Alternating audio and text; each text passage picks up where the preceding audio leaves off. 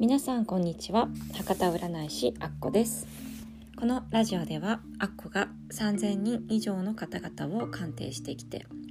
特に恋愛結婚について気づいたり思ったことをお話ししていきたいと思います。今日はですね前回に引き続き、えー、運命の人シリーズで解説をしていきたいと思います。前回までは運命の人と出会うとあのまあ、前世の続きをやる2人だよっていう、えー、ミッションがあるよっていうのをお話ししたと思うんですが今日は実際に運命の人と出会うとどんなことが起きるかっていうのをお話ししていきたいと思います。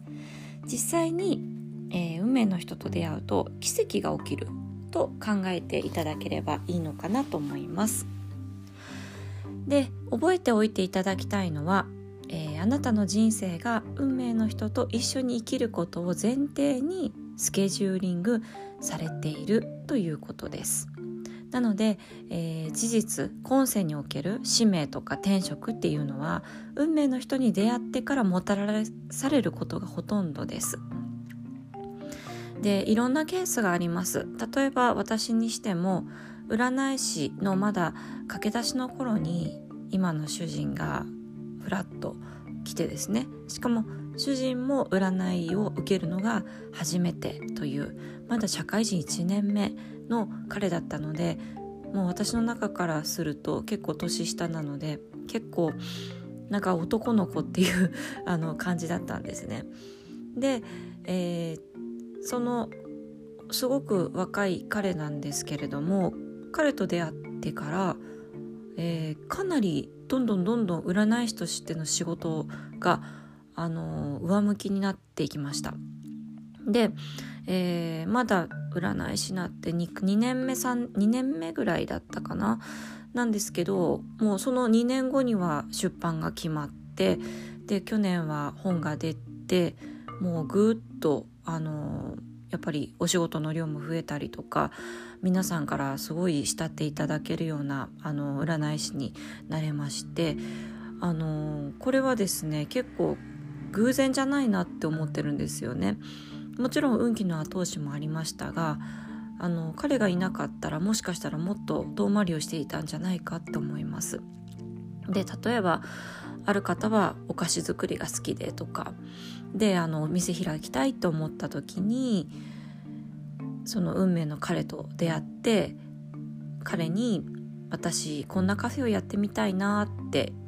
あの言って。そうするとあのその彼も俺もなんかカフェ開くの夢だったんだみたいな感じで言ってですね。でじゃあ一緒にあのあの店どうですか？みたいな感じになっててもう1ヶ月も経たないうちにそのやりたいこととをそれをサポートしてくれる人っていうのが出てきてもうどんどん夢が変わっていったっていう、えー、パターンですね。で例えば私の場合でもそうですけど占いは得意なんだけどこうアナログ人間であのホームページ作るのとかそういったのとかが不得意だったんですね。まあ、今でもそうなんですけれどもでそこであの主人はすごくまあオタクなんで私オタクはすごいリスペクトしてるんですよ。でオタクは別にかっこ悪くないしかっこいいと思ってるんであのオタクの主人があのワードプレスっていう結構ブログでも結構ね検索上位が上に上がったりとかあの王道と言われているブログを作ってくだくれたりとかですねいろいろあのがそういう IT 関係のあのことをこういう新しいのが出てるよとかそういったものをあの結構いろいろ教えてくれるんですよ。でそれに乗っかっていってあの今に至るんですけれどもあのこういうのって特殊な例でも何でもなくって運命の人に出会うと、まあ、こんなことがことごとく当たり前のように起こってくるようになります。というのもあの運命の2人は同じ使命とかミッションを与えられていることがほとんどなのであの本当にあの私の場合は占い師ということなので占いが嫌いな人とは絶対に一緒になれないと思うんですね。むしろ占いが好きで私のこう活動をあのサポートしてくれたり応援してくれたり時には愚痴とかも聞いてくれるそういうあのパートナーっていうのがあの必須と思ってたのでちょうど今の主人ってそんな感じなんですね。でこれ別にあの何て言うんですかねちょっと勘違いしていただきたくないのがあののろけてるわけではないのであのちょっと誤解なさらぬようっていう感じですね。あのちゃんとこういう運命の人に出会う法則っていうのがあってそれのちょっと例としてまあ自分のことを話すのが一番説得力があるかなということでお話をしておりますのであのすみませんもしそういうふうに聞こえたら申し訳ございません。で話戻りますが運命の2人っていうのは一緒に使命を果たすことでたくさんの人を幸せにできるだからこそ大きなサポートが入るということを、えー、念頭に置いてください。なので運命の2人にはミッションがあるというのがポイントになります。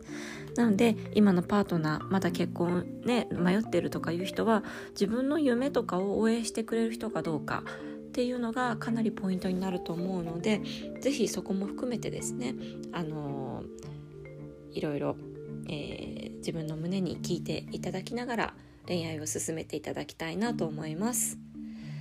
はいでは今日はここまでとしたいと思います。それでは皆さん良い一日をお過ごしください。あっこでした。